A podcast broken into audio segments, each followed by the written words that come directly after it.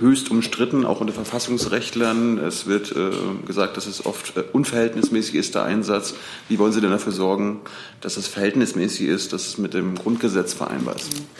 Also zunächst mal kann ich nur noch mal wiederholen, die Steuerfahndung ist kein Instrument, das wir ab heute einführen, sondern es ist ein Instrument, das wir seit vielen Jahren äh, praktizieren. Ähm, meines Wissens äh, ist die Anzahl der Beschwerden, die habe ich jetzt nicht konkret dabei, aber im überschaubaren Umfeld. Und zur Verfassungsmäßigkeit kann ich Ihnen sagen, wir äh, praktizieren das ja nicht im luftleeren Raum. Es gibt eine ganz klare Rechtsgrundlage dafür im Bundespolizeigesetz äh, schon viele, viele Jahre. Und dort steht geschrieben, dass äh, zur Verhinderung oder Unterbindung der unerlaubten Einreise im Grenzgebiet äh, Polizeikontrollen durchgeführt werden können. Gut. Guten Tag, liebe Kolleginnen, liebe Kollegen. Herzlich willkommen zur ersten Regierungspressekonferenz in dieser Woche. Wir begrüßen den Regierungssprecher, Herrn Seibert, und die Sprecherinnen und Sprecher der Bundesministerien. Wenn ich es richtig sehe, gibt es schon vorliegende Fragen, aber keine Vorabankündigungen jetzt hier von der Bank. Herr Seibert trinkt noch einen Schluck, aber dann kann Frau Geuter schon mal loslegen mit einer Frage. Dann Herrn Rinke habe ich notiert. Dann hangeln wir uns weiter durch. Liebe Hörer, hier sind Thilo und Tyler. Jung und Naiv gibt es ja nur durch eure Unterstützung. Hier gibt es keine Werbung, höchstens für uns selbst. Aber wie ihr uns unterstützen könnt oder sogar Produzenten werdet, erfahrt ihr in der Podcast-Beschreibung. Zum Beispiel per PayPal oder Überweisung. Und jetzt geht's weiter. Frau Geuter. An das Bundesinnenministerium, ähm, Herr Alter. Ähm, Herr Seehofer hat äh, gestern Abend angekündigt, dass jetzt die Schleierfahndung ausgeweitet werden soll. Können Sie das konkretisieren? Das heißt, äh, ab wann, wie viel? Und die andere Frage ist, im Juli hatte er auf einer Pressekonferenz angekündigt, dass man überprüfen wollte, ob tatsächlich die 30 Kilometer Grenze äh, die richtige Grenze für diese Fahndung wäre äh, oder ob es eher um Straßen mit internationalen Bezügen gehen sollte, ob es da Veränderungen oder noch Veränderungsüberlegungen gibt. Ja, ich fange gern mal bei der zweiten Frage an. Ähm, es ist so, dass wir derzeit in der, im BMI uns mit der Novelle des Bundespolizeigesetzes beschäftigen. Das ist momentan im Stadium interner Überlegungen. Dort spielen eine ganze Reihe von Dingen eine Rolle, unter anderem auch die Frage, ob wir bei der Bekämpfung der unerlaubten Einreise in Deutschland noch richtig aufgestellt sind. Aber es wäre jetzt viel zu früh, einzelne Überlegungen zu konkretisieren. Da ist noch viel Spielraum. Und äh, ich kann Ihnen bestätigen, dass es Überlegungen gibt, aber in welche Richtung die gehen, das ist derzeit noch verfrüht. Zum zweiten Punkt ist mir wichtig, dass ähm, ich zunächst mal bestätige, ja, der Bundesinnenminister hat entschieden, dass nach der Neuanordnung der Grenzkontrollen an der Binnengrenze zu Österreich auch an den übrigen Binnengrenzen die Schleierfahndung intensiviert wird. Das wird jetzt zügig umgesetzt. Ähm, und äh, dabei bitte ich zu berücksichtigen, dass der Minister ähm, keine punktuellen Betrachtungen vornimmt und sich etwa nur auf europäische Themen, etwa das Thema Seenotrettung, beschränkt, sondern das Thema insgesamt im Blick hat und aus der Überlegung heraus, dass wir ja in, äh, nicht nur an der Außengrenze ähm, Aktivitäten entfalten müssen, sondern auch an den Binnengrenzen mit Blick auf die Sekundärmigration, ist äh, dies im Ergebnis die Entscheidung getroffen worden, nicht nur die Grenzkontrollen an der deutsch-österreichischen Grenze zu verlängern oder neu anzuordnen, sondern auch im Übrigen ähm, die Schleierfahndung zu intensivieren. Zusatz. Ja. Nachfrage, können Sie das noch mal quantifizieren, um wie viel die Schleierfahndung ausgeweitet wird? Und äh, dann ist es ja so, dass ab einer gewissen Dichte es auch ein europarechtliches Problem gibt. Wie weit ist das mit der Kommission abgestimmt? Also zunächst mal kann ich Ihnen hier an dieser Stelle keine äh, konkreten Angaben darüber machen, wie viel Personal oder Material an welchen Stellen äh, zusätzlich zum Einsatz kommt. Ich denke, das werden Sie verstehen. Haben Sie Verständnis für, dass das einsatztaktisch polizeifachlich äh, nicht sinnvoll wäre? Denn es geht ja gerade darum, diese Fahndungsmaßnahmen wirksam und damit unvorhersehbar zu gestalten. Insofern kann ich das äh, nicht quantifizieren. Ähm, und was die rechtliche Situation angeht, äh, erlaube ich mir darauf hinzuweisen, dass ähm, im Gegensatz zu den ähm, Grenzkontrollen, den Binnengrenzkontrollen, die ja ganz klar im Schengener Grenzkodex definiert sind, die Schleierfahndung etwas ist, was auf, dem, auf der nationalen Rechtsgrundlage, das heißt hier äh, im Bundespolizeigesetz verankert, durchgeführt wird. Es gibt im Artikel 23 des Schengener Grenzkodex die explizite Öffnung äh, für solche Polizeikontrollen in den Grenzgebieten. Und ähm, die Europäische Kommission hat sogar in einer Empfehlung, jetzt muss ich mal kurz schauen, wann das war, äh, in einer Empfehlung äh, die Mitgliedstaaten ermutigt, äh, von diesen Polizeikontrollen 12. Mai 2017 ermutigt, man könnte auch sagen gebeten, von diesen Polizeikontrollen in den Grenzgebieten Gebrauch zu machen. Wir machen das seit vielen Jahren. Das ist jetzt nichts, die, die Schleierfahne wird nicht ab heute neu eingeführt, sondern sie wird intensiviert. Und mit Blick auf die Empfehlung der Kommission kann ich sagen, nichts anderes tun wir. Trotzdem noch mal die Nachfrage, wie weit ist das mit der Kommission abgestimmt? Es ist ja so, wenn es wirkungsgleich würde, und da gibt es auch Entscheidungen der Kommission, da gibt es Entscheidungen des Gerichtshofs, ähm, haben wir ein Schengen-Problem. Ähm, deshalb die Frage, wie weit ist das abgestimmt? Ja, Sie haben es also Sie haben es korrekt benannt. Wenn es wirkungsgleich würde, dann wäre es nicht zulässig. Insofern ist es auch keine Frage der Abstimmung, sondern eine Frage der Zulässigkeit. Die Maßnahmen, die jetzt von der Bundespolizei durchgeführt werden, werden nicht wirkungsgleich sein. Jetzt habe ich zwei weitere Nachfragen. Dazu drei weitere Nachfragen. Eins, zwei, drei. Herr Alter, auf welcher, warum wird denn jetzt diese Ausweitung vollzogen? Gibt es da Daten, dass sich die Sekundärmigration vor allem jetzt auch über die Grenzen Tschechien, zu Tschechien und Polen ausweitet? Und gibt es Erkenntnisse oder können Sie uns quantifizieren, wie, durch, wie viele illegale Grenzübertritte durch äh, diese Schleierfahndung aufgedeckt worden sind in den letzten Monaten, 2018 oder jetzt 2019? Ja. Also ich habe die Zahlen äh, auszugsweise in der vergangenen Woche hier schon mal äh, präsentiert, tue es aber gerne nochmal. Also bei den Kontrollen an den deutschen äh, Binnengrenzen wurden im Jahr 2018 ähm, insgesamt 42.478 unerlaubte Einreisen festgestellt und davon äh, an der Grenze zu Österreich, die ja Grenzkontrollen beinhaltet, 4.115. Ähm, und wenn man Jetzt muss ich ganz genau, das ist die falsche Zahl gewesen, habe ich nicht verlesen. An der Grenze zu Österreich. Einen Moment bitte, ich muss mich kurz orientieren in der Tabelle. Ähm so, die Gesamtzahl.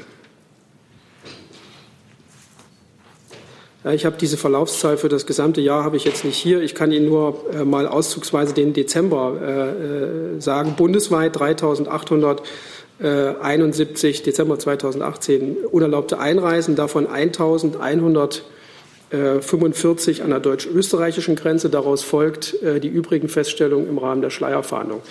Im Jahr 2019 haben wir bis einschließlich August insgesamt 26.490 unerlaubte Einreisen deutschlandweit festgestellt. Und für den Monat August äh, waren das insgesamt 3.301 Feststellungen, davon 929 an der deutsch-österreichischen Grenze. Man könnte auch ganz allgemein formulieren, dass etwa zwei Drittel der Feststellungen im Rahmen der Schleierfahndung äh, festgestellt werden. Und äh, das gibt Anlass, äh, auch noch mal über intensivere Maßnahmen nachzudenken. Jetzt gibt es noch eine ganze Reihe. Ich habe nur die Nachfrage, gibt es denn ein besonderes Geschehen auch an der Grenze zu Polen und Tschechien, dass Sie das jetzt da verstärken? Also es gibt kein spezifisches Problem an, äh, an einer bestimmten Binnengrenze. Wenn das so wäre, hätte der Bundesinnenminister seine Anweisung auf einzelne Grenzabschnitte beschränkt, sondern es geht um die Gesamtsituation in Deutschland. Und ähm, da ist es äh, angezeigt, dass wir bundesweit an allen Grenzen diese Schleierfahndungsmaßnahmen intensivieren. Dankeschön. Herr Jung. Warum soll das verhältnismäßig sein? Also wie ist das vereinbar mit, der, äh, mit dem Grundgesetz? Ich verstehe die Frage nicht. Was, äh, also die Steilfahndung ist ja allgemein höchst umstritten, auch unter Verfassungsrechtlern. Es wird äh, gesagt, dass es oft äh, unverhältnismäßig ist, der Einsatz. Wie wollen Sie denn dafür sorgen, dass es verhältnismäßig ist, dass es mit dem Grundgesetz vereinbar ist? Also zunächst mal kann ich nur noch mal wiederholen, die Steuerfahndung ist kein Instrument, das wir ab heute einführen, sondern es ist ein Instrument, das wir seit vielen Jahren äh, praktizieren.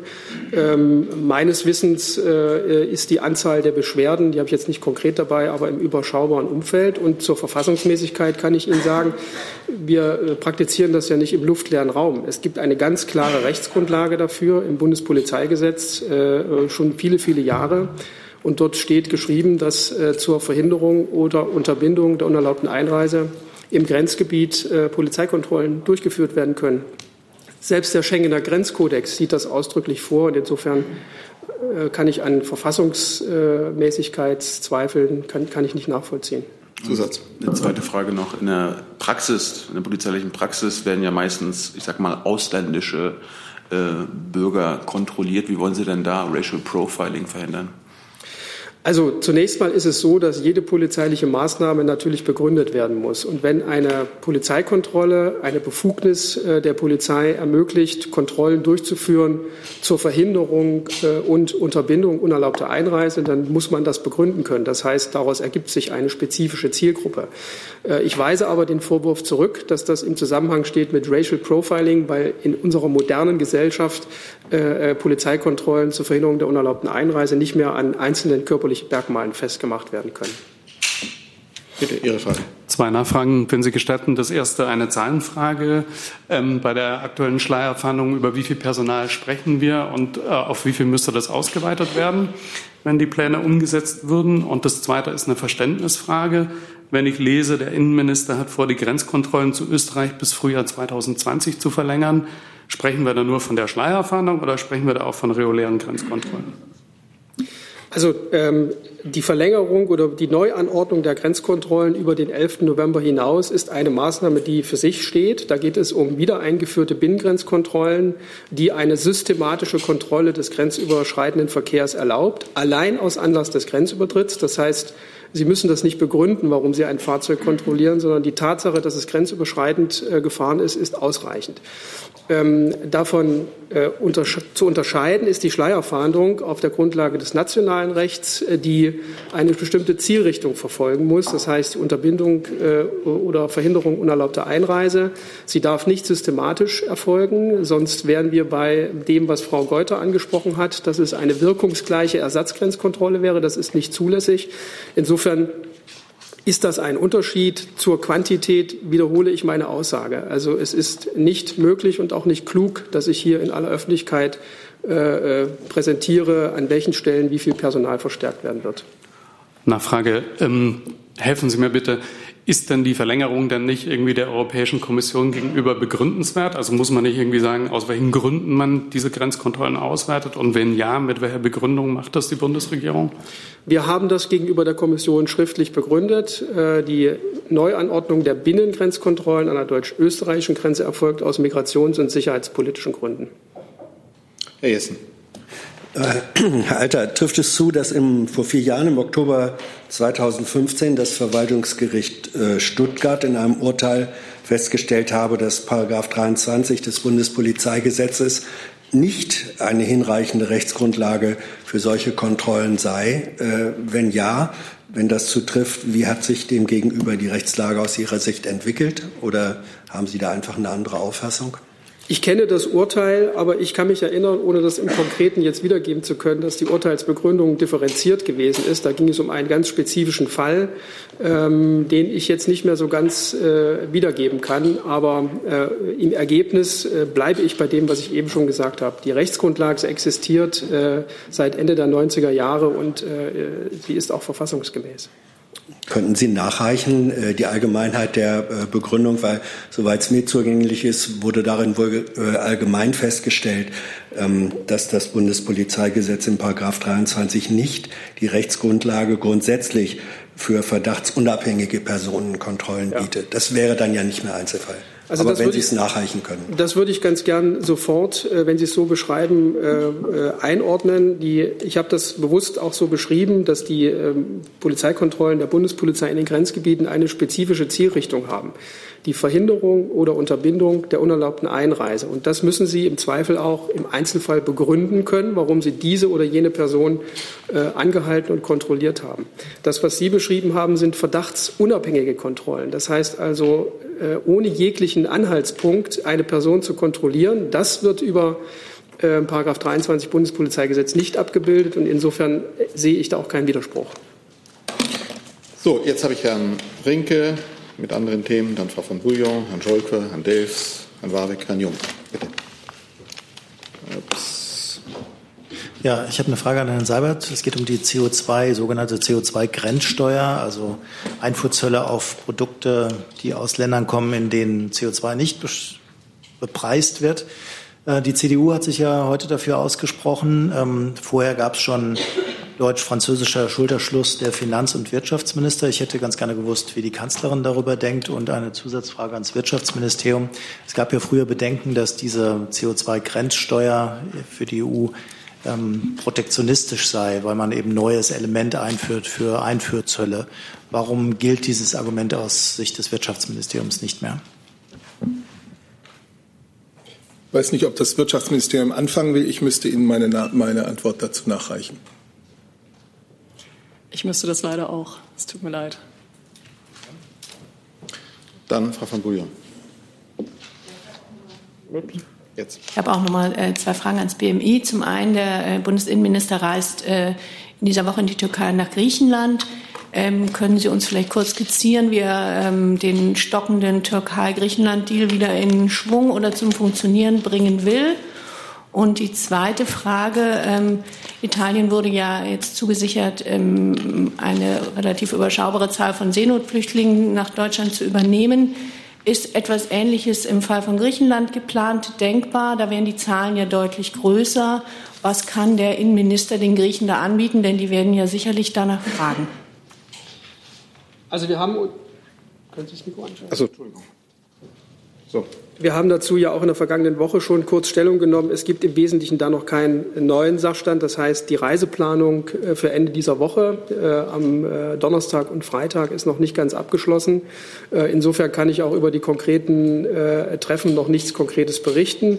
Ganz allgemein wiederhole ich gern, dass es in der Türkei im Wesentlichen um Migrationsthemen gehen wird, also über die Umsetzung des, der EU-Türkei-Erklärung. Und äh, dem Bundesinnenminister ist daran gelegen, dass man in den Gesprächen die gegenseitigen Bedarfe, die gegenseitigen Beweggründe, äh, vielleicht auch Möglichkeiten, äh, diese die Umsetzung der EU-Türkei-Erklärung noch zu stärken, zunächst mal identifiziert und dann schaut, was können wir dazu beitragen. Ähm, wir hatten ja auch darauf hingewiesen, dass die Reise gemeinsam mit dem französischen Innenminister und auch mit äh, dem zuständigen Kommissar Avramopoulos erfolgt. Das heißt, auch dort wird es sicherlich äh, Interessenlagen geben, die wir dort gemeinsam mit der türkischen Regierung äh, besprechen wollen.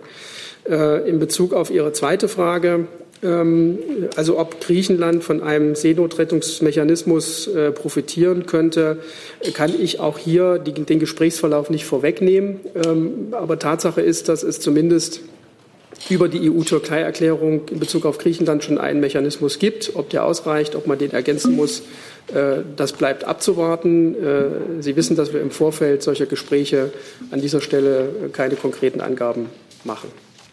Nochmal eine Nachfrage. Können Sie eine Einschätzung geben, ob es Ihrer Meinung nach ausreicht, so wie der Türkei-Griechenland-Deal jetzt ist, um die Griechen etwas zu entlasten? Also in Griechenland wird es äh, neben der EU-Türkei-Erklärung auch um administrative Unterstützung gehen. Äh, das Ankunftsgeschehen in Griechenland ist Ihnen weitgehend bekannt und äh, das wird in Griechenland auch ein Schwerpunktthema sein.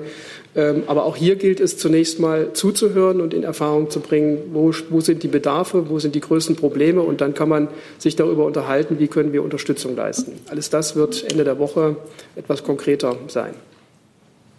Frau Buschow dazu?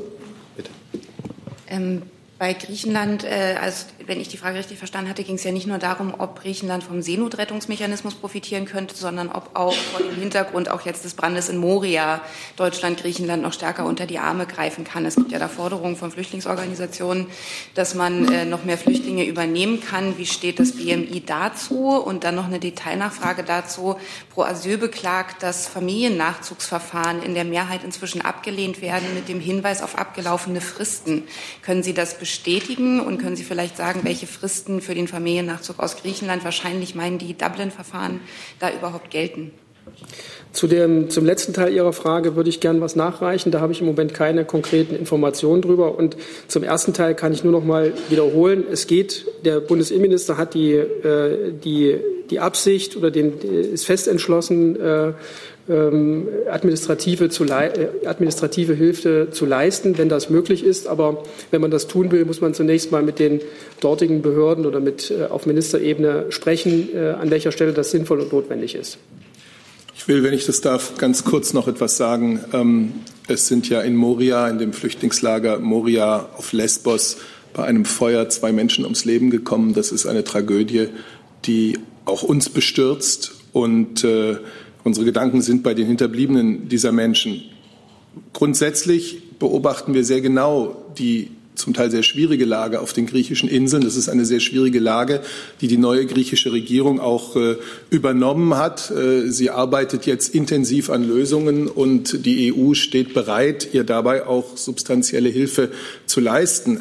Ein Schlüssel, um dieser schwierigen Lage auf den Inseln äh, zum Teil Herr zu werden, ist sicherlich äh, in der EU-Türkei-Erklärung selber zu finden. Das heißt, ein Schlüssel ist es, die Zahl der Rückführungen rasch und deutlich zu steigern. Und wir wissen, dass das auch, ähm, dass die griechische Regierung diese Sichtweise auch teilt. Und wir haben volles Vertrauen, dass sie die richtigen Schritte ergreifen wird.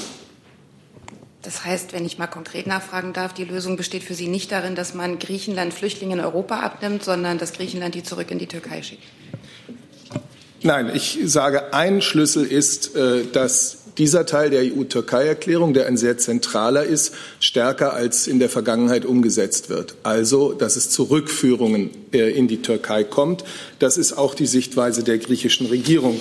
Äh, die griechische, äh, Griechenland bekommt ja vielfache Hilfen und Unterstützungen von Europa, um ähm, die zugegeben sehr schwierige Situation auf seinen Inseln und zum Teil auch auf dem Festland zu bewältigen zu können. Und grundsätzlich ist ja äh, Deutschland auch unter den Ländern, die bereits, es ging die Sprache hier, die Rede war in der vergangenen Woche von minderjährigen Flüchtlingen, die auch da bei der Aufnahme minderjähriger Flüchtlinge bereits äh, das ihre leisten.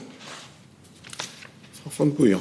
Ja, ich habe noch mal eine Nachfrage an Herrn Seibert. Wenn Sie jetzt so betonen, ein Schlüssel ist, dass äh, die EU-Türkei-Vereinbarung wäre denkbar, dass ein anderer Schlüssel noch mal die Bereitschaft ist, dass Deutschland Leute direkt aufnimmt und die nicht in die Türkei zurückgebracht werden. Ich werde jetzt nicht alles, kann jetzt hier nicht alles durchdeklinieren, was Europa bereits jetzt an Unterstützung für Griechenland äh, leistet, um mit dieser schwierigen Situation umzugehen. Aber nichtsdestotrotz bleibt es dabei, die EU-Türkei äh, hat ja zwei wesentliche Elemente. Das eine ist die Unterstützung der Türkei bei der Aufnahme und Beherbergung von Millionen von syrischen Flüchtlingen. Diese Unterstützung wird geleistet und man hat immer wieder Anlass darüber nachzudenken, ob äh, die Zahlungen vielleicht noch schneller geleistet werden könnten. Ein Großteil davon, von den sechs Milliarden, ist jetzt ja äh, sozusagen auf konkrete Projekte verpflichtet. Und ein anderer Punkt, zentraler Punkt, ist äh, die Rückführung, der Rückführungsmechanismus, der eben illegale ähm, Migration versucht zu ersetzen durch die Möglichkeit, dass syrische Flüchtlinge aus der, aus der Türkei auch legal nach Europa kommen können. Aber dafür muss es erst einmal diese Rückführungen geben. Aber es gibt eine Vielzahl von Unterstützungen, die Griechenland äh, von der Europäischen Union bekommt. Und darüber so wie sowohl unsere Regierung immer wieder im Gespräch mit den Griechen als auch natürlich Brüssel. Herr Scholkwer, dann dazu. Dazu noch Nachfrage, bitte. Also ist, der, ist die Bundesregierung der Meinung, dass dort lebenswerte Bedingungen herrschen in den Flüchtlingslagern aktuell? Das kann man so pauschal, kann ich darüber keine Antwort geben. Es ist ganz offensichtlich, äh, dass dort zum Teil sehr, sehr schwierige Bedingungen herrschen. Und es ist die Aufgabe Griechenlands mit europäischer Unterstützung, ähm, diese Bedingungen Schritt für Schritt zu verbessern. Das heißt, wenn die Bedingungen schlechter werden, kommt auch eine Evakuierung oder Auflösung dieser Lager in Frage. Das ist sicherlich nicht Sache der Bundesregierung und da werden Sie mich auch nicht zum Spekulieren bringen. Herr Scholker. Ja, Herr Seibert, ein ganz anderes Thema ähm, zu den Russland-Sanktionen. Es gibt ja eine leichte Entspannung. Ach so, jetzt sind wir weg von. Wir sind jetzt fertig. Ah, okay, Wechseln das Thema, Herr Scholker, dann Herr Delfs. Es gibt viele neue Themen noch. Ich setze mal fort. Also es gibt eine leichte Entspannung im Verhältnis zwischen Russland und der Ukraine. Ich meine jetzt zum Beispiel den Gefangenenaustausch. Jetzt gibt es in der Regierungsfraktion der SPD die Überlegung, als Zeichen guten Willens sozusagen eine symbolische Geste äh, zu setzen, gemeinsam Deutschland und Frankreich irgendeine kleine Sanktion abzubauen, um zu sehen, wie denn dann weiter Russland reagiert. Gibt es in der Bundesregierung solche Überlegungen im Kanzleramt oder im Auswärtigen Amt? Ich kenne diese Äußerungen aus der Fraktion nicht und möchte auch, wie grundsätzlich üblich, hier nicht Äußerungen aus dem Parlament äh, kommentieren. Für die Bundesregierung äh, ist die Haltung unverändert. Es bedarf substanzieller Fortschritte bei der Umsetzung äh, der Minsker Vereinbarungen, damit man über eine, eine Lockerung oder Aufgabe von Sanktionen nachdenken kann. Und an diesen Fortschritten versuchen wir mit aller Kraft zu arbeiten mit den anderen ähm, Beteiligten am, am Normandie-Format. Kann man denn irgendwas Konkretes sagen? Was muss denn dort passieren, damit die Bundesregierung sagt, okay, das ist ein Fortschritt, ein substanzieller Fortschritt und jetzt können wir anfangen, die Sanktionen zu lockern? Es gibt da viele Punkte, da kann der Kollege aus dem Auswärtigen Amt sicherlich auch sich beteiligen. Es gibt viele Punkte. Es geht darum, dass einfach erst einmal wirklich entlang der Kontaktlinie ähm, der Waffenstillstand äh, eingehalten werden muss. Es muss dann zu den vorgesehenen Rücknahmen der schweren Waffen kommen, zur Entflechtung äh, an den entscheidenden Punkten der Kontaktlinie. Das ist bisher an wenigen Punkten geschehen. Und äh, so kann man das durchdeklinieren. Aber ähm, an all diesen Punkten wird gearbeitet. Wir hatten jetzt ähm, zwei positive, Hoffnung machende Signale. Das eine war der Austausch von Gefangenen. Ähm, aus unserer Sicht, und wir haben das hier sehr begrüßt, sehr erfreulich, dass äh, Russland endlich, muss man sagen, die Seeleute, ähm, die im Zusammenhang mit der Straße von Kertsch festgenommen waren und den äh, Regisseur Oleg Sentsov freigelassen haben. Und wir haben vor einigen Wochen äh, Fortschritte bei Stanica Luhanska erlebt. Aber das ist natürlich, ähm, da, da muss es jetzt weitergehen und daran wird gearbeitet. Aber ist es jetzt gerade nicht an der Zeit, diese Sachen, die Sie jetzt gerade nennen als positive Beispiele, äh, zu erwidern und äh, irgendein Zeichen zu setzen, damit es eben weitergeht? Ja, also ich kann vielleicht nur aus unserer Sicht ergänzen, äh, zum einen handelt es sich dabei ja nicht um deutsche und auch nicht um deutsch-französische Sanktionen, sondern EU-Sanktionen. Wir reden hier über die gemeinsame Position der Europäischen Union. Ähm, und da in dem Kreis äh, wäre das richtige Forum, um Dinge neu zu bewerten, wenn sie denn neu zu bewerten sind. Unsere Position ist klar, das Minsker Abkommen muss umgesetzt werden und äh, nicht Teile davon und äh, nicht äh, Halbsätze, sondern das Minsker Abkommen. Das ist unsere Position. Daran sind Sanktionen gebunden und daran hat sich nichts geändert. Diese Position ist auch wohl bekannt ähm, und jede der Parteien weiß, welche Schritte sie des oder welche Teile des Minsker Abkommens noch der Umsetzung harren. Äh, von daher ist da vollkommene Transparenz ähm, und das ist unser Signal und ich glaube, das wird bei den Parteien auch gut verstanden. Dazu bitte. Nochmal eine kurze Nachfrage, um es richtig zu verstehen. Also ist denkbar, dass die Sanktionen schrittweise aufgehoben werden können, wenn Sie jetzt betonen, Herr Breul, dass das äh, dann doch wieder das ganze Minsker Abkommen umgesetzt werden soll? Und nicht nur Teile davon. Also gibt es eine schrittweise Aufhebung der Sanktionen, wenn Russland bestimmte Schritte geht, nämlich Teilschritte von Minsk umsetzt, oder sehen Sie nur eine Aufhebung als Ganzes? Ja, also ich habe Ihnen ja gerade versucht zu erklären, dass das äh, nicht etwas ist, was wir hier äh, entscheiden, von dieser Bank schon gar nicht, aber auch nicht in Berlin, sondern das ist eine gemeinsame EU-Position. Und die EU-Position ist, äh, dass äh, dort kein schrittweiser Ansatz vereinbart ist, sondern ein Ansatz, der von beiden Parteien fordert, das Minsker Abkommen umzusetzen. Und äh, im Moment ist mir keine Diskussion bekannt, äh, die da ähm, eine Änderung der Position einleiten würde. Dann muss ich doch noch mal nachfragen, weil Herr Seibert eben von einer Lockerung oder Aufhebung gesprochen hat. Eine Lockerung ist ja eine teilweise Aufhebung und äh, eine Aufhebung ist eine Aufhebung. Gut, dann nehme ich das Wort Lockerung zurück. Äh, es bleibt die Haltung der Bundesregierung, dass Minsk umgesetzt sein muss substanziell und in seinen wesentlichen Forderungen umgesetzt sein muss. Und davon sind wir ein gutes Stück entfernt. Dazu noch Herr Warwick, Herr Jessen, Herr Scholkler. Dann ist Herr Delfs dran. Ich hätte noch eine Nachfrage an Herrn Seibert. Die Punkte, die Sie genannt haben, betreffen ja jetzt die selbsternannten Republiken im Donbass und nicht Moskau, die auch nicht unbedingt explizit Vertragspartner sind von Minsk II. Können Sie das vielleicht noch mal konkretisieren?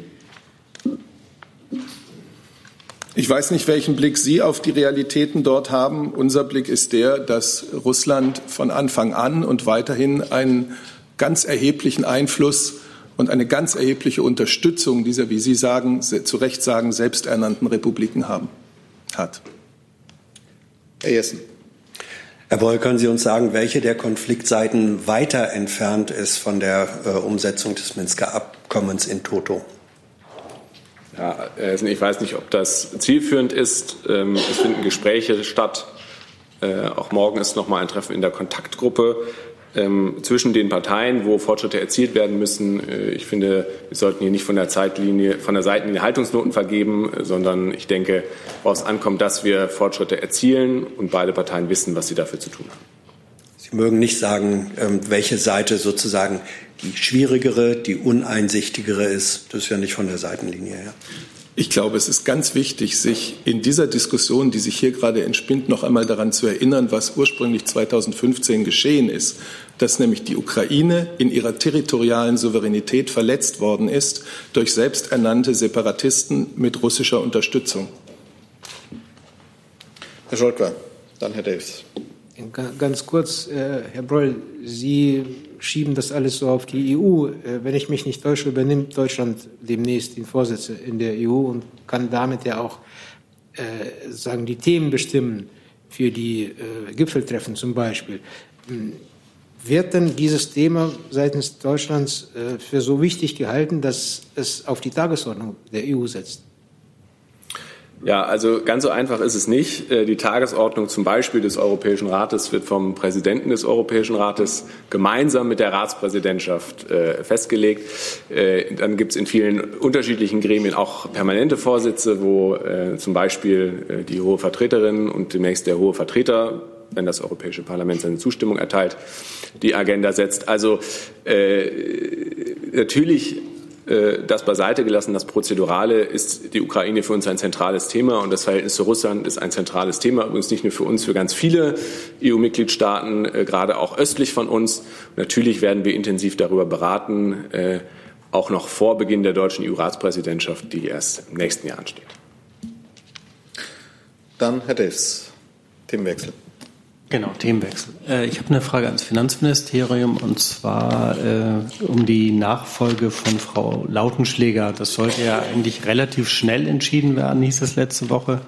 Gibt es da einen neuen Stand? Ähm, kann man schon absehen, wann die Entscheidung fällt? Und könnten Sie noch mal kurz erläutern, welche Kriterien der oder die Nachfolgerin äh, erfüllen müsste? Also wie letzten Freitag gesagt, wir werden in Kürze eine geeignete Kandidatin oder einen geeigneten Kandidaten für die Nachfolge benennen. Die Kriterien, die ergeben sich ja aus dem AUV, also aus dem Arbeitsvertrag für die Europäische Union.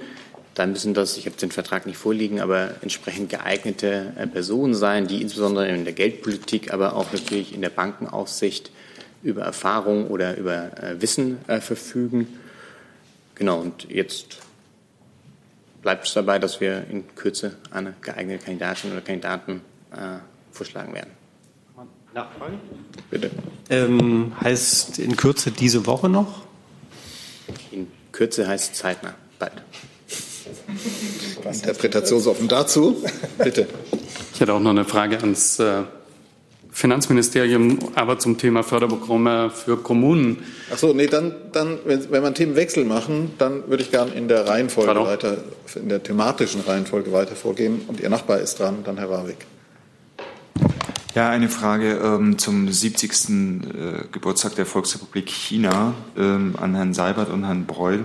Ähm, inwieweit äh, wird es da irgendwelche Glückwunschschreiben äh, der Kanzlerin oder eines Ministers geben? Wer wird daran teilnehmen? Und äh, wenn es solche Schreiben denn gibt, wird da die Situation in Hongkong in irgendeiner Art und Weise berücksichtigt werden? Es ist nach der Staatspraxis nicht üblich, dass die Bundeskanzlerin, die ja nicht Staatsoberhaupt ist, zu solchen Jahrestagen, Nationalfeiertagen Glückwunschschreiben entrichtet. Ja, also ich für das Auswärtige Amt müsste ich Ihnen nachreichen. Äh, ich bin mir sicher, das Auswärtige Amt wird bei den Feierlichkeiten in China vertreten sein. Äh, wer jetzt genau da ist, ob es der Botschafter ist oder sein Vertreter, das müsste ich Ihnen nochmal nachreichen. Herr Warwick. Warwick, RT. Die Vereinigten Staaten haben Diplomaten unter anderem aus Russland, Iran und Kuba den Zugang zu den, zum G8, zur UN-Generalversammlung verneint bzw. verwehrt. Da würde mich interessieren, wie bewertet denn die Bundesregierung das Vorgehen des US-amerikanischen Partners, auch eingedenk der entsprechenden völkerrechtlichen Verpflichtungen, die die USA eigentlich eingegangen sind, um ungehinderten Zugang zur GA zu ermöglichen? Frage ging ans AA. Ja, also ehrlich gesagt liegen mir dazu keine näheren Informationen vor, was die Einzelfälle angeht. Ähm, darum würde ich Sie bitten, die Frage an die Vereinten Nationen zu richten. Da gibt es ja ein Sitzstaatsabkommen zwischen den äh, Vereinten Nationen und den Vereinigten Staaten von Amerika, wo die UN ihren Hauptsitz hat, so wie wir das zum Beispiel auch mit äh, den VN-Organisationen haben, die in Bonn vertreten sind. Äh, und demnach ist das zu beurteilen und eine Sache jetzt erstmal sozusagen zwischen dem betroffenen Land, zwischen dem Protokoll der Vereinten Nationen und dem Sitzstaat, also in dem Fall den Vereinigten Staaten von Amerika. Und da würde ich Sie bitten, Ihre Frage hinzurichten. Mir liegen dazu keine näheren Informationen vor. Zusatz, ja. Ähm, eine Nachfrage. Unter anderem Russland hat als Konsequenz aus diesem Vorgehen gefordert, zumindest langfristig das UN-Hauptquartier vielleicht in einen Staat zu verschieben, welches neutraler agiert. Die Schweiz wurde da beispielhaft genannt. Das Verhältnis der, zwischen USA und Deutschland könnte sich ja auch irgendwann mal anders verändern. Wie bewertet denn die Bundesregierung den Plan einer Verlegung des UN-Hauptgebäudes in ein neutraler geartetes Land? Diesen Plan verfolgt die Bundesregierung nicht. Die agierende. Hm? Nix. Ich hatte mit mir selbst gesprochen, passiert. Das wäre aber interessant gehört zu haben. Herr Jung, dann Frau von Bouillon. Natürlich. Frau von Bouillon. Dann Frau von Bouillon und dann kommen wir nochmal zur Frage ans Finanzministerium. Ich habe eine Frage ans BMAS. Ans BMAS.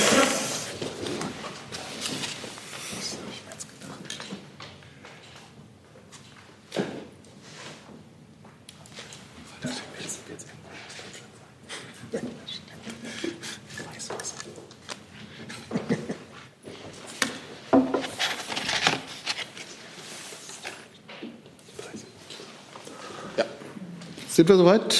Ja. Dann schießen Sie los. Äh, der Arbeitgeberverband Pflege will gegen die Besetzung der Mindestlohnkommission Pflege äh, klagen, weil dort die Kirchen äh, in einer Übermachtposition sind, nach Auffassung der Arbeitgeberverbände. Ähm, wie steht das BMAS dazu? Ähm, ja, vielen Dank für die Frage.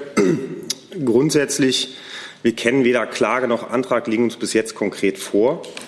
Deswegen kann ich mich dazu konkret nicht äußern. Ich kann grundsätzlich sozusagen ähm, festhalten, ähm, dass das BMAS die inzwischen vierte Pflegemindestlohnkommission nach dem Paragraph 12 äh, des Arbeitnehmerentsendegesetzes berufen hat und die erste Sitzung heute stattfindet. Ähm, und auch ähm, davon, also unabhängig von dieser Klage, die stattgefunden hat, ähm, tagt. Eine Nachfrage, ist es denn richtig nach Ihrer Auffassung, dass die Kirchen da so deutlich stärker vertreten sind? Ähm, diese Argumentation folgt das BMAS eindeutig nicht. Sondern welche? Ähm, also wir haben ja eine Besetzung sozusagen ähm, der Kommission von acht äh, äh, Mitgliedern insgesamt. Dabei sind sozusagen vier ähm, dem weltlichen Bereich zuzuordnen und vier dem kirchlichen Bereich.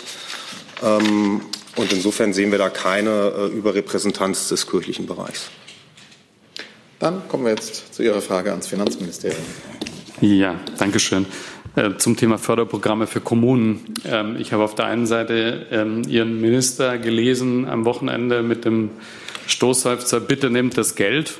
Auf der anderen Seite lese ich von den Kommunen sehr viele Beschwerden. Es wäre sehr kompliziert. Die Formulare sind zu kompliziert. Es ist zu wenig Personal im Ministerium. Was macht denn die Bundesregierung, um so eine Situation zukünftig zu verhindern, also um Förderprogramme für Kommunen leichter abrufbar zu machen? Wie Sie wissen, wenden wir Rekordsummen für staatliche Investitionen auf. Allein von 2020 bis 2023 sind das insgesamt über 158 Milliarden Euro und damit rund 30 Prozent mehr als in der vergangenen Legislaturperiode, die wir für Investitionen bereitstellen. Wichtig ist natürlich, dass diese Gelder auch ankommen, wie Sie sagen, und auch abfließen. Das hat der Finanzminister immer wieder betont. Zuletzt hat er das in dem Interview, das Sie angesprochen haben, in der Rheinischen Post getan. Und er hat da ja auch schon darauf aufmerksam gemacht, dass äh, Gelder deswegen nicht abfließen, weil es an Planungskapazitäten fehlt und an Bauarbeitern. Äh, und er hat auch Bezug genommen, äh, dass die, äh, die, die Regulierung und die Entscheidungsprozesse in dem Kontext äh, zu kompliziert geworden sind. Und in dem Kontext hat er dann ja gesagt, dass er mit seinen Kolleginnen und Kollegen im Kabinett, dass er die gebeten hat, die Regeln zu überarbeiten, damit es zukünftig leichter wird. Und wir als BMF unterstützen zum Beispiel Kommunen bereits dadurch, dass auch Begleitmaßnahmen, also wenn gerade Planungskapazitäten nicht ausreichend verfügbar sind, dass sie die von Dritten einkaufen können und dass das dann auch nach den Förderrichtlinien und den Förderprogrammen förderfähig ist. Und das gilt in bestimmten Umfang auch natürlich für Wirtschaftlichkeitsprüfungen, die Sie bei solchen Projekten machen müssen. Wenn Sie jetzt einzelne Förderprogramme und Investitionsprogramme äh, ansprechen, die sind natürlich in den jeweiligen Ressortzuständigkeiten und vielleicht können die Kolleginnen und Kollegen dazu etwas dann sagen.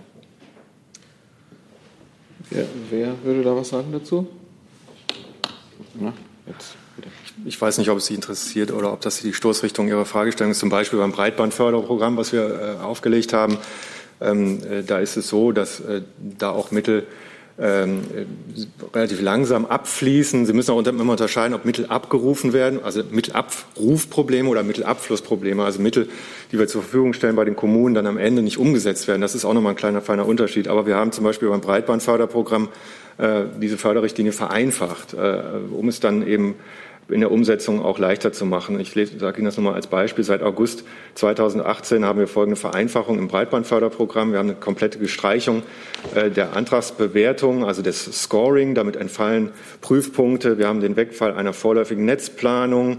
Wir haben den Wegfall der vorläufigen Finanzplanung. Wir haben den Wegfall des Wirtschaftlichkeitsvergleichs nach möglichen Fördermodellen und die Wegfall der Begründung des Förderbedarfs beziehungsweise der konkreten Fördersumme. Dadurch ähm, äh, ist das Verfahren zur Erteilung von äh, Erstbewilligungen auf ein bis zwei Monate reduziert. Also was wir hier machen können, ist, das tun wir auch, nämlich Förderprogramme zu vereinfachen und zu verschlanken. Nachfrage. Ähm, das heißt, ähm, Sie würden es dabei belassen und sagen, die, die Verbesserungen sind in einzelnen Ministerien vorbehalten. Mir scheint das ja zumindest nach meiner Lektüre ein generelles Problem zu sein. Äh, Frage, muss, müsste sich die Bundesregierung nicht überlegen, prinzipiell die Antrags- und Abrufprozesse zu vereinfachen? Also genügt es, wenn Sie sagen in Ihrem Ressort, ähm, wir machen das besser und äh, das nächste Ressort sagt auch, wir vereinfachen die und die Geschichten, müsste man sich da nicht prinzipiell äh, noch mal einen Kopf drüber machen? Ja, ja, das BMF jetzt die wenigsten Programme selber verwaltet, ist es eine Frage, die eigentlich an die Ressorts äh, gehen muss. Aber ich glaube insgesamt, äh, das hat der Minister, glaube ich, zum Ausdruck bringen wollen, damit ist ja, dass man immer schauen muss bei den einzelnen Programmen, auch was kann man da verbessern und äh, und deswegen hat er seine Kollegen jetzt hier auch aufgerufen, hier die zu bearbeiten. Herr Alter würde dazu aus Sicht des BMI noch was sagen. Dann haben wir noch eine Frage von Herrn Jung dazu. Und dann würde ich gern weitergehen, denn wir haben noch eine längere Frageliste. Ja, vielleicht zu den äh, Programmen, die uns im äh, BMI betreffen. Also das, äh, die Programme Städtebauförderung und äh, Investitionspakt Soziale Integration im Quartier, die ein Fördervolumen von insgesamt einer Milliarde Euro äh, enthalten. Da ist es vom Prinzip her so, dass wir die Gelder an die Länder bereitstellen und die Verteilung an die Kommunen dann über die Länder erfolgt. Konkrete Zahlen zum Mittelabfluss äh, habe ich jetzt hier nicht vorliegen, müsste ich dann nachreichen, mhm. wenn gewünscht. Dann machen wir ja, schließen wir da vielleicht, auch mit Blick auf die Zeit. Aber Sie, Herr Alter, konnten noch was nachfragen zu dem anderen Thema. Ja. Auch Herr Breul wollte was, noch was nachfragen. Und dann kommt ähm, das nächste Thema von Herrn von der Mark. Ja, ich habe noch mal die Frage von Frau Buschow äh, ähm, geklärt zu den äh, Übernahmen aus Griechenland. Jetzt ist Frau Buschow leider weg. Ich sage es trotzdem. Also uns sind, äh, was das äh, Dublin-Überstellungsverfahren aus Griechenland äh, angeht, keine Schwierigkeiten bekannt. Äh, wir haben in diesem Jahr 2019 insgesamt 1102 Übernahmeersuchen erhalten und 409 Zustimmungen erteilt. Und wir haben in diesem Jahr bereits 521 Personen aus Griechenland nach Deutschland ähm, übernommen. Das heißt, äh, aus unserer Sicht funktioniert das reibungslos. Der Stand der Zahlen, die ich Ihnen gerade genannt habe, ist der 31.08.2019. Gut, dann hatten wir noch einen Nachtrag von Herrn Breu. Ja, ich kann nur kurz berichten, dass es offizielle Feierlichkeiten in China geben wird zum 1. Oktober, die speziell auch für das diplomatische Korps organisiert werden, so wie wir das zum Beispiel auch tun am 3. Oktober oder in diesem Jahr auch am 9. Äh, November. Ähm, und der Botschafter plant an diesen Veranstaltungen teilzunehmen. So, jetzt ist eben irgendwas untergegangen oder was sind das für. Ach so, okay. Dann zu dem Thema eben. Das hatte ich übersehen. Dann gibt es dazu noch von eben eine Frage. Herr Kuhn, Dann ist Herr mal- von der Markt dran. Herr Kuhn, äh, was sind denn die Gründe und Ursachen dafür der letzten 10, 20 Jahre Bundespolitik oder Bundesregierungspolitik für, äh, dass es da keine Planungsstellen gibt und so weiter und so fort? Gibt es da strukturelle Ursachen? Ich kann da jetzt auf das äh, Interview vom, des Ministers verweisen. Da hat er ja darauf hingewiesen, dass es einmal zum Beispiel an, Planungs an mangelnden Planungskapazitäten liegt, die nicht da sind. Aber das betrifft natürlich nicht die Planungskapazitäten beim Bund selbst, sondern bei den Kommunen und äh, zum Beispiel auch dann einfach an Fachkräftemangel, also wie zum Beispiel Bauarbeitern. Das also sind- da haben das sie ein sind- Kapazitätsproblem ganz tatsächlich. das Und sind Symptome. Ich will, ich will die Ursachen. Sind, das sind, glaube ich, keine Symptome, sondern das sind Ursachen, die benannt sind. Das ist das, was ich Ihnen da, dazu sagen kann. Warum sind die nicht da? Dass sie nicht da sind, ist jedem klar. Warum sind die nicht da? Wie gesagt, also es fehlt an Planungskapazitäten und zum Beispiel an Bauarbeitern. Jetzt ist Herr von der Markt dran, dann Herr Rinke und Herr Delfs. Ich hätte eine Frage ans Innenministerium. Es gibt ja eine Debatte über die Auftritte von Cheerleadern in Deutschland, ähm, nachdem Alba Berlin äh, darauf verzichtet seit dieser Woche. Könnten Sie da vielleicht noch mal die Position von Herrn Seehofer erläutern? Ja, also ähm, im Grunde genommen äh, ist die Position Ihnen ja bekannt. Äh, es ist so, dass äh, das Cheerleading ist eine Sportart, die seit äh, vielen Jahrzehnten, äh, Ende des 19. Jahrhunderts betrieben wird von vielen äh, Menschen sehr ernsthaft und mit Leistungswillen. Und wenn man sich die Liste der Verbände, der Bundesverbände anschaut, ist auch festzustellen, der Cheerleading- und Cheer-Dance-Verband in Deutschland hat über 17.000 äh, Mitglieder und ist damit, was die Mitgliederanzahl äh, angeht, beispielsweise vor Rugby, Sportakrobatik, Squash und ähnliches. Äh, und das Anliegen des Ministers äh, besteht darin, deutlich zu machen, dass wir nicht mit, mit einem Federstrich äh, Sportarten in Frage stellen sollten. Gleichwohl aber wir auch zur Kenntnis nehmen, dass, äh, sagen wir mal, die Wahrnehmung und Sensibilität für bestimmte gesellschaftspolitische Themen sich in den Jahrzehnten und Jahrhunderten auch verändert hat. Und deswegen ist seine Position die, zunächst mal ist das keine Entscheidung, die die Regierung trifft, sondern das ist eine Entscheidung, die jeder Verein für sich selbst treffen muss. Aber anstelle über Abschaffung oder Beibehaltung zu reden, könnte man ja auch über die Frage diskutieren, ob man es verändern kann in eine Weise, die zeitgemäß empfunden wird. Es gibt da aber keine Vorgabe, die jetzt eingehalten werden muss. Der Minister ist gefragt worden, hat seine Position dazu gegeben und äh, damit ist das Thema für uns auch zunächst mal ähm, ja, jedenfalls vorläufig beendet. Dann trotzdem noch mal nachfragen dürfte. Er hat ja quasi gemischte Mannschaften vorgeschlagen, hat gemeint, dass sich dadurch vielleicht die Akzeptanz erhöhen würde. Ähm, Gibt es andere Sportarten, in denen er sich das auch wünschen würde? Also wir sind, äh, äh, der Minister ist gefragt worden, wie er dazu steht. Das bezog sich auf das Cheerleading und äh, das wäre im Übrigen ja auch kein, kein Novum. Es gibt äh, weltweit bereits äh, gemischte Teams und insofern ist einfach der Gedanke auch naheliegend, dass man, äh, dass man sagt, wenn, äh, wenn das als nicht zeitgemäß empfunden wird, weil dort nur Frauen äh, in den Mannschaften sind, dann ist es wie in jeder anderen Mannschaftssportart natürlich auch denkbar, dass man gemischte Teams äh, aufstellt. Und äh, ich denke, das ist auch nichts Weltbewegendes. Das ist eine sehr vernünftige und zeitgemäße Position. Herr Rinke mit einem neuen Thema und dann Herr Delfs. Ja, Frage ans BMWI. Am Freitag war ja schon mal Thema Thomas Cook und Übergangskredit. Äh, Da jetzt drei Tage vergangen sind, wollte ich nur nachfragen, äh, gibt es da einen neuen Stand? Hat sich die Bundesregierung entschieden, ob sie Thomas Cook einen Übergangskredit gewährt? Also zu Thomas Cook GmbH haben, die Thomas Cook GmbH hat jetzt einen selbstständigen Antrag auf den Überbrückungskredit eingereicht und dieser Antrag wird derzeit geprüft. Also wir stehen im Austausch mit dem Unternehmen. Details können wir noch nicht geben. Können Sie was zu dem Zeithorizont sagen, zeitnah oder in kürzer? Da schließe ich mich meinem Kollegen an und sage zeitnah. Wollen Sie dann, Sie hatten gerade gesagt, Sie könnten noch was nachliefern zum CO2-Thema. Ja, dann genau. schieben wir das auch ein an der Stelle. Ähm, zur CO2-Grenzsteuer. Diese prüfen wir aktuell mit Blick auf die rechtlichen Fragestellungen. In der deutsch-französischen Erklärung ist eine solche CO2-Grenzsteuer bewusst offen gehalten worden als ein mögliches Instrument zur Vermeidung von Carbon Leakage. Also wir prüfen die rechtliche Situation da gerade. Dann habe ich jetzt Herrn Delfs, dann gehen wir nach links nochmal, bitte. Ja, ich habe noch, noch mal eine Frage ans Finanzministerium und zwar äh, der französische Finanzminister hat heute Morgen in einem Interview gesagt, dass er sich morgen mit Ihrem Finanzminister, also mit Ihrem Minister trifft. Können Sie das bestätigen und falls ja, worum geht es bei dem Treffen? Also mir liegen jetzt zu dem Treffen keine Informationen vor.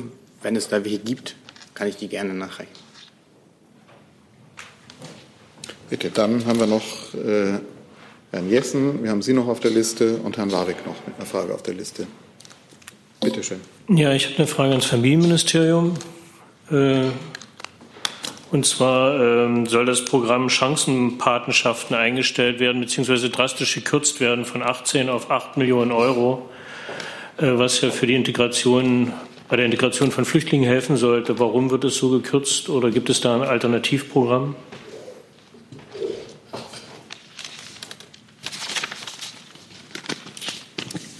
Sie meinen wahrscheinlich das, das Programm Menschen stärken Menschen, nehme ich mal an. Ähm, legt zumindest ähm, die Höhe der Zahlen nahe, die Sie genannt haben. Ähm, das Programm ähm, ist eins, was in den letzten Jahren tatsächlich ähm, sehr gute Arbeit hervorgebracht hat. Äh, seit 2016 ähm, werden Patenschaften zwischen Geflüchteten und hier lebenden Menschen unterstützt durch das Programm. Das Programm wurde 2018 dann weiter ausgeweitet und auf Zielgruppen äh, äh, geöffnet, die nicht unbedingt nur in diesem Zusammenhang tätig sind, sondern auch in anderen Zusammenhängen, ganz unter dem Motto, was wir auch insgesamt in diesem Bereich haben, damit es jedes Kind packt. Und ähm, in diesem Zusammenhang gab es zu dem Zeitpunkt dann auch eine Anhebung der Mittel von jährlich 10 Millionen Euro auf 18 Millionen. Ähm, in diesem Jahr, da haben Sie äh, recht, oder in dem Haushaltsentwurf für 2020 sind derzeit 9 Millionen äh, angesetzt. Ähm, konkret kann ich Ihnen zu den Gründen dafür und äh, zu der Frage, wie sich das letztlich im Haushalt wirklich abbilden wird, nichts sagen. Wie Sie wissen, läuft das Haushaltsverfahren noch.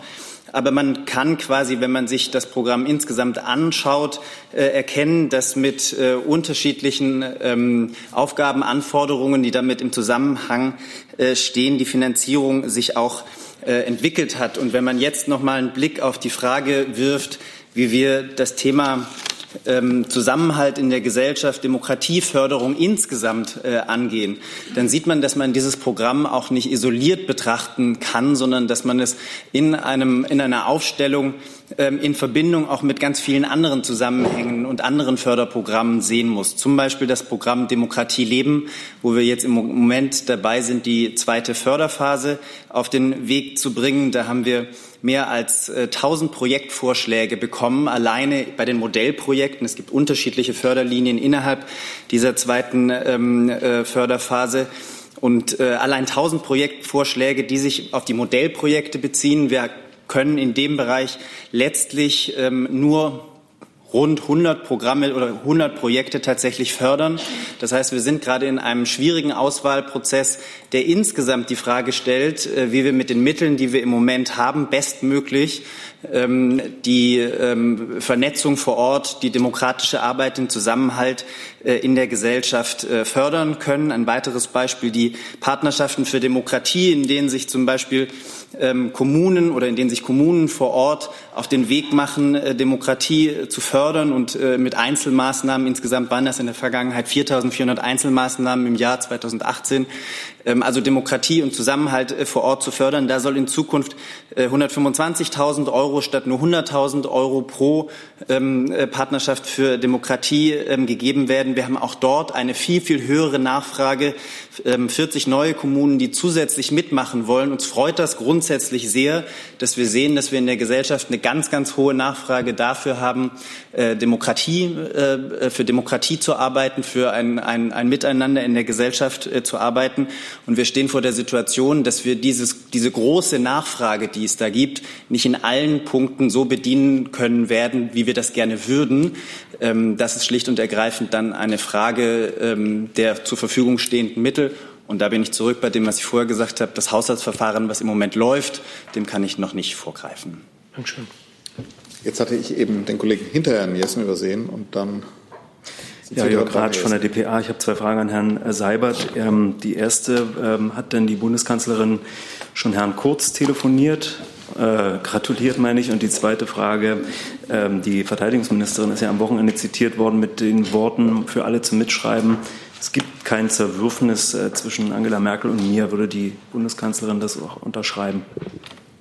Zur zweiten Frage, dem stimme ich zu. Zur ersten Frage, die Bundeskanzlerin hat Herrn Kurz gestern Abend schon gratuliert und ich kann diesen Glückwunsch gern noch mal wiederholen zum äh, starken Ergebnis des ehemaligen Bundeskanzlers und seiner Partei bei der Nationalratswahl. Als Bundesregierung warten wir jetzt natürlich ab, welche Koalitionsbildung aus diesem Ergebnis folgt, um dann so eng und so vertrauensvoll wie möglich mit der neuen Regierung zusammenzuarbeiten. Dann Herr Hessen. Frage ans Dazu? Ja, bitte. Herr Seibert, wenn Sie eben sagten, dem stimme ich zu, stimmt denn dem auch die Kanzlerin zu, weil sie jetzt. Für die spreche ich ja hier. Ja. Okay. Meine persönliche Meinung tut ja gar nichts zur Sache, die ist aber äh, deckungsgleich. Falls Sie jetzt wieder Nuancen sehen wollten. Für die Kanzlerin stimme ich dem zu. So, ansonsten ist dazu, glaube ich, alles gesagt. Bitte, Herr Hessen. Frage ans BMU. Ähm, wie wichtig wäre eine, ein Weitererhalt des EEG für das Gelingen der äh, Energiewende? In der Spitze der größeren Regierungspartei wird eine Abschaffung äh, erwogen. Wie wichtig ist das EEG, ähm, dass die Energiewende tatsächlich umgesetzt werden kann? Ja, wir kümmern uns ja als Umweltministerium um die Ziele und mit dem Klimaschutzgesetz auch darum, dass die, ähm, das große Klimaziel auf die einzelnen Sektoren runtergebrochen wird. Ähm, dann sind es die jeweiligen Fachministerien, die dafür sorgen mit ihren Instrumenten, dass diese Ziele erreicht werden. Das ist in dem Fall das Wirtschaftsministerium mit dem EEG. Für uns ist wichtig, dass, dass die 65 Prozent bis 2030 erreicht sind. Und das möglichst so, dass die Akzeptanz groß ist, dass es der, der Windkraftbranche in Deutschland dabei auch gut geht und dass es kosteneffizient geschieht. Ansonsten müsste das Wirtschaftsministerium dazu Stellung nehmen. Dann bitte ich das Wirtschaftsministerium. Ja, vielen Dank für die Frage. Ähm, also zum EEG selbst äh, hat ja, der Kollege eigentlich alles gesagt. Es geht um die einzelnen ähm, Bereiche im EEG und um die einzelnen Ausbaupfade. Ähm, dort wird jetzt gerade derzeit verhandelt und ähm, das Klimaschutzprogramm ausgearbeitet und die Arbeitung finalisiert. Zum, ähm, Wind, zur Windenergie kann ich nur sagen, dass wir derzeit noch an dem Maßnahmenprogramm arbeiten, das sich aus dem Treffen am 5. September ergeben hat. Mit Verlaub, jetzt habe ich von der einen Seite gehört, dass Sie eigentlich nicht so richtig zuständig sind und Sie sagen, äh, das sei doch fast eine Antwort gewesen. Mich interessiert, wie wichtig ist ein Weitererhalt des EEG als politisch-finanzielles Instrument aus Sicht des Bundeswirtschaftsministeriums für das Gelingen der Energiewende. Weil es komplett abzuschaffen, nur mit Aufrechterhaltung des Bestandsschutzes, wie es im Moment ja diskutiert wird, wäre ein radikaler Einschnitt. Wenn Welche jetzt, Folgen hätte der? Wenn ich das jetzt richtig verstehe, dann gibt es Äußerungen aus dem politischen Raum, die das EEG vollständig abzuschaffen. Ähm, ja. Zu Äußerungen aus dem politischen Raum kann ich mich hier an dieser Stelle nicht äußern. Endlich darf, darf ich eine noch? Deswegen habe ich ja nicht Sie nicht gebeten, die Äußerungen aus dem politischen Raum zu kommentieren, sondern habe gefragt, welche Bedeutung hat das, was das EEG leistet, für die Umsetzung der Energiewende. Das müssten Sie doch sagen können. Das gibt es doch schon ein paar Jahre. Das EEG gibt es ein paar Jahre, richtig. Ähm, welche Bedeutung, tue mich schwer jetzt gerade irgendwie die Frage zu beantworten, weil ich irgendwie eine Quantifizierung oder was erwarten Sie? Soll ich nochmal? Ich, ich erwarte eigentlich, dass Sie mir sagen, ein funktionierendes EEG hat auch weiterhin eine Bedeutung für das Gelingen der Energiewende. Wenn Sie das nicht sagen können, dann wäre das ja auch eine Art von Aussage.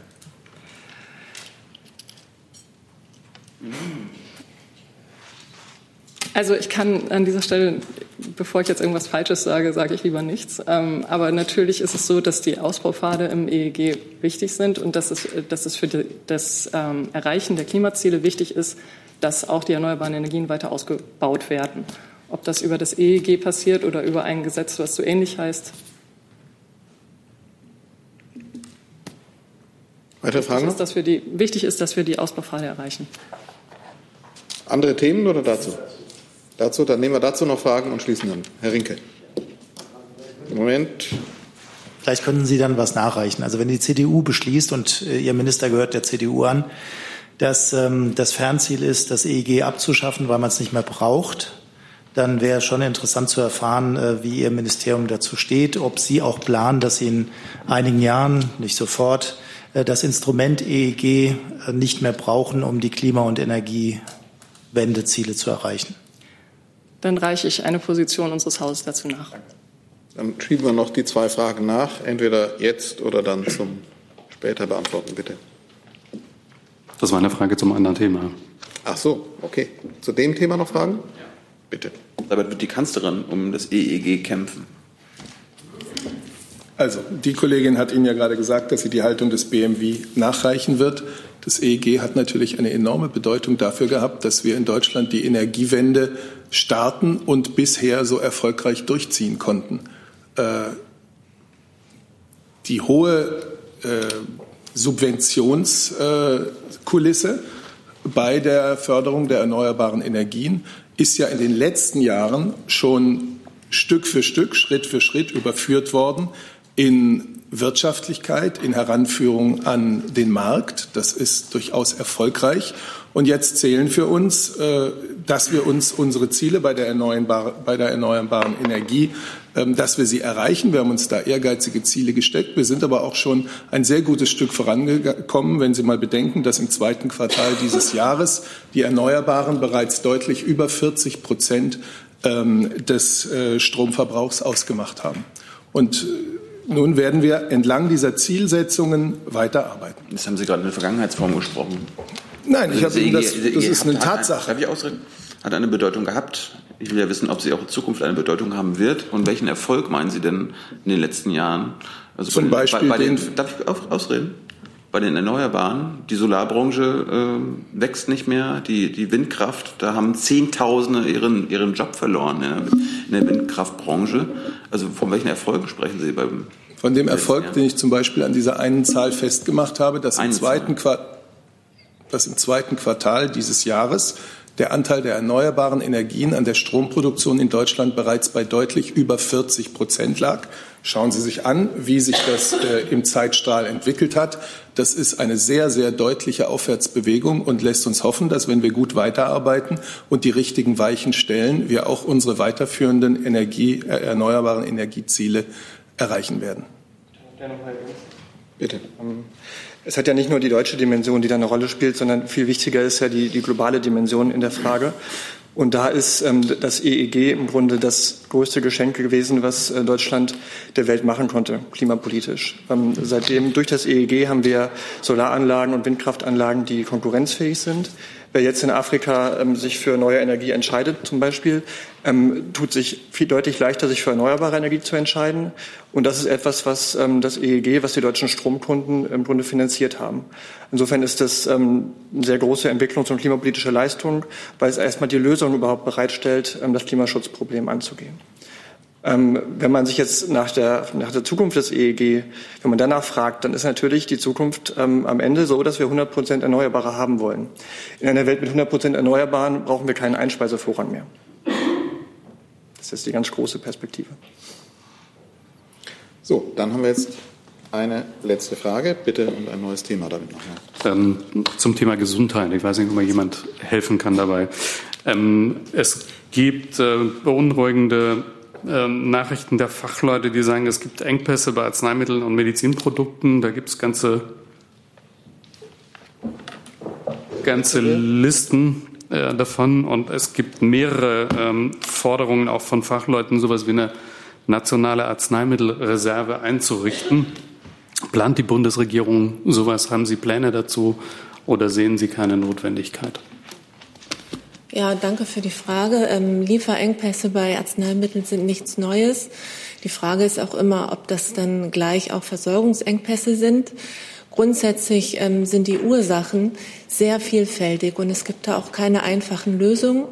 Wir begrüßen jetzt, dass die ähm, Unionsfraktion sich damit auseinandersetzt und äh, werden die Vorschläge prüfen. Danke. Aber ähm, Sie sehen das mit Wohlwollen, höre ich aus Ihrer Antwort raus. Ähm, ich habe gesagt, wir werden das prüfen und wir begrüßen das, dass Sie sich mit diesem Problem jetzt auseinandersetzen. Mehr habe ich nicht gesagt. Ihre Frage war dazu auch oder noch mal ein anderes? Machen wir noch eins auf. Hey Leute, Jung und Naiv gibt es ja nur durch eure Unterstützung. Ihr könnt uns per PayPal unterstützen oder per Banküberweisung, wie ihr wollt. Ab 20 Euro werdet ihr Produzenten im Abspann einer jeden Folge und einer jeden Regierungspressekonferenz. Danke vorab.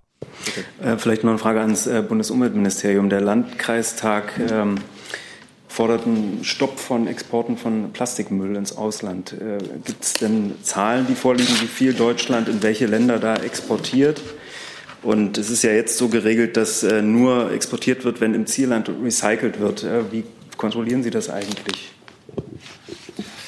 Ja, das Problem ähm, kennen wir schon länger. Es betrifft den Abfall aus dem gelben Sack nur zu einem sehr geringen Teil. Das sind oft andere Plastikabfälle gewesen. Ähm, deswegen haben wir uns auch schon ähm, früher in diesem Jahr auf internationaler Ebene dafür eingesetzt, ähm, solche Praktiken zu unterbinden. Wir haben das auch geschafft ähm, mit einer Änderung des Basler Übereinkommens. Dort ist jetzt geregelt, dass ähm, gemischte Abfälle, also unterschiedliche Plastiksorten, verschmutzte Plastiksorten, die als Abfallgemische exportiert werden, wurden bisher künftig nicht mehr exportiert werden dürfen. Das wird jetzt ähm, von der internationalen Ebene über die OECD-Ebene auch europarechtlich umgesetzt. Insofern haben wir da einen äh, wichtigen Fortschritt erreicht, der ähm, dann in Kürze in Kraft treten wird. Kontrollen sind auch ein wichtiger Punkt. Kontrollen werden dadurch einfacher ähm, weil für die Vollzugsbehörden, das sind ähm, nicht unsere Behörden, ich glaube, das ist der Zoll, müsste ich nochmal noch meine Erfahrung bringen, aber für Vollzugsbehörden ist es jetzt einfacher zu prüfen, was exportiert werden darf und was nicht. Und, genau.